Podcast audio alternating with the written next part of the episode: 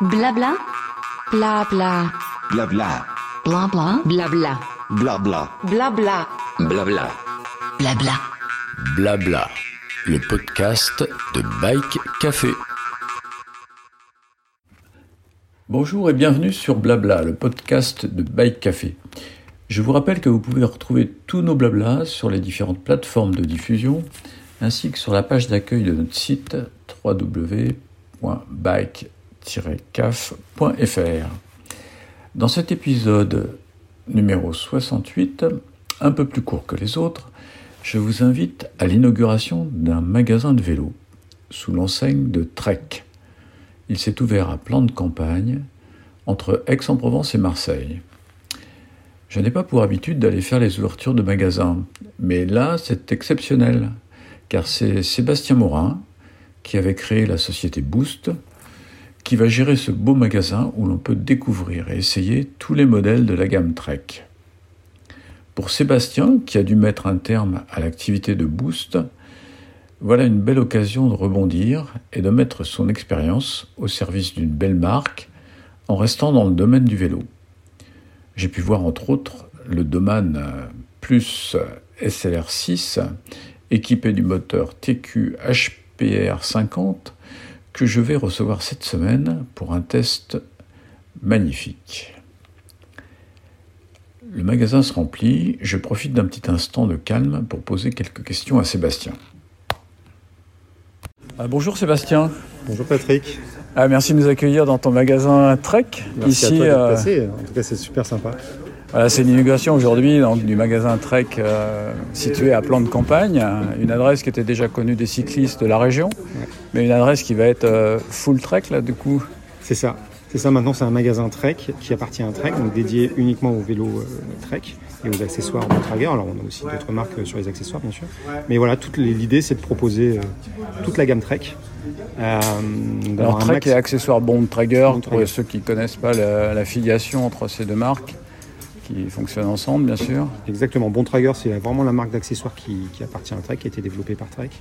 Euh, donc voilà. Et donc l'idée, c'est de pouvoir couvrir tous les besoins. On a vraiment toute la gamme, euh, ou quasiment toute la gamme de vélo Trek, parce qu'elle est tellement immense que du coup, voilà, on- euh, elle, est, elle est vraiment.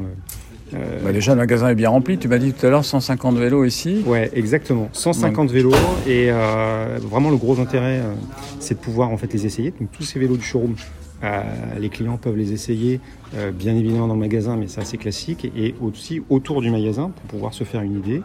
On a aussi quelques vélos en, en test. Donc ça c'est le gros intérêt en fait de pouvoir voir en fait euh, euh, concrètement en fait bah, quasiment toute la gamme Trek. euh, D'accord, donc les plan de campagne c'est situé entre, entre Marseille et Aix-en-Provence, très accessible donc, Mm. par un réseau autoroutier euh, facile d'accès, une facilité aussi de stationnement. Donc euh, bah, ici en fait tous les, tous les clients peuvent trouver euh, je dirais, tous les modèles en pratiquement toutes les tailles. Donc euh, aujourd'hui plus de problème d'approvisionnement. Ouais, c'est- vraiment de. Enfin, c'est vraiment du passé. C'est vrai que maintenant c'est beaucoup plus facile. Il y a encore quand même quelques modèles où c'est où ça reste compliqué. Euh, bah, notamment par exemple les gravel, euh, Ouais. donc une discipline que tu connais bien. Euh, ça reste quand même un peu compliqué parce que voilà il y a des effets de mode, parce que voilà il y a beaucoup de demandes. Mais globalement, ouais, ça va beaucoup beaucoup mieux. D'accord. Et donc euh, pas de nostalgie parce que bah, pour les auditeurs qui te connaissent, euh, on t'a connu sous l'enseigne euh, Boost que tu avais créée avec cette superbe idée euh, d'un small business orienté sur des produits de niche. Là maintenant tu te trouves dans une grande marque. T'as pas de nostalgie de ton Ouais. ancien bébé? Non, vraiment pas, parce qu'il y a une, il y a une, une énergie, un dynamisme chez Trek qui est vraiment euh, fulgurant. C'est vraiment, euh, c'est vraiment très très plaisant.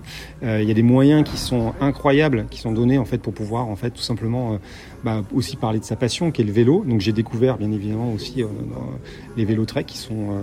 J'étais véritablement surpris parce que tu me connais, je suis plutôt Oui.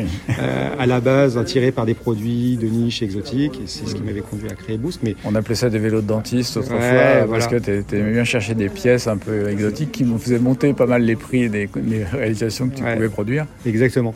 Donc, euh, donc voilà, mais je, je découvre des vélos euh, vraiment d'une qualité incroyable et surtout en fait, moi, ce que je, ce que j'ai, euh, ce que j'ai vu là, euh, c'est qu'il y a une cohérence dans les montages et dans les géométries qui fait que on est toujours tout de suite bien. Il n'y a pas de surprise. euh, comme des fois on peut avoir voilà, sur, euh, sur, sur, quand on cherche un peu trop d'exotisme.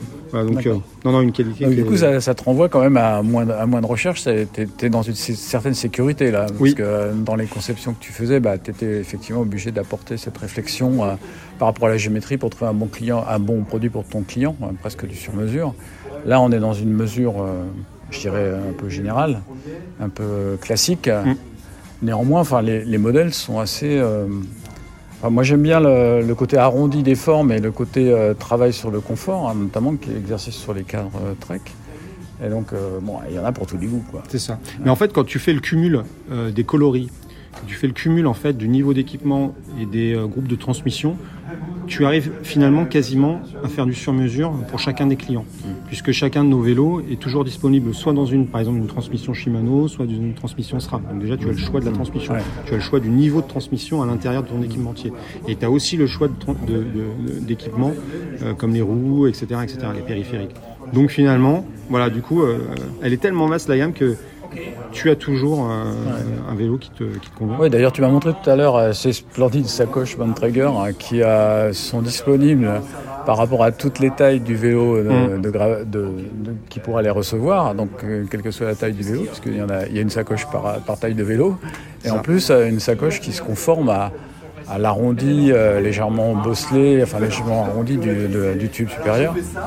Donc C'est ça, ça, c'est la customisation, elle va jusque ouais, dans les sacoches du coup, qui sont prévues pour nos cadres, qui peuvent s'adapter à d'autres cadres. Mais du coup, voilà, ça, ça va aussi sur, euh, sur ces équipements. euh. D'accord. Bah écoute, euh, bah, merci de nous accueillir aujourd'hui pour cette inauguration et puis euh, bah, bah, longue, vie à, longue vie à ce magasin euh, qui, a- qui avait vécu une autre vie qui maintenant démarre euh, sur les chapeaux de roue. euh, les chapeaux de roue Bonne C'est une autre belle aventure, ouais, c'est une belle aventure. En tout cas, merci à toi, Patrick. Bah, merci à toi. Merci Sébastien.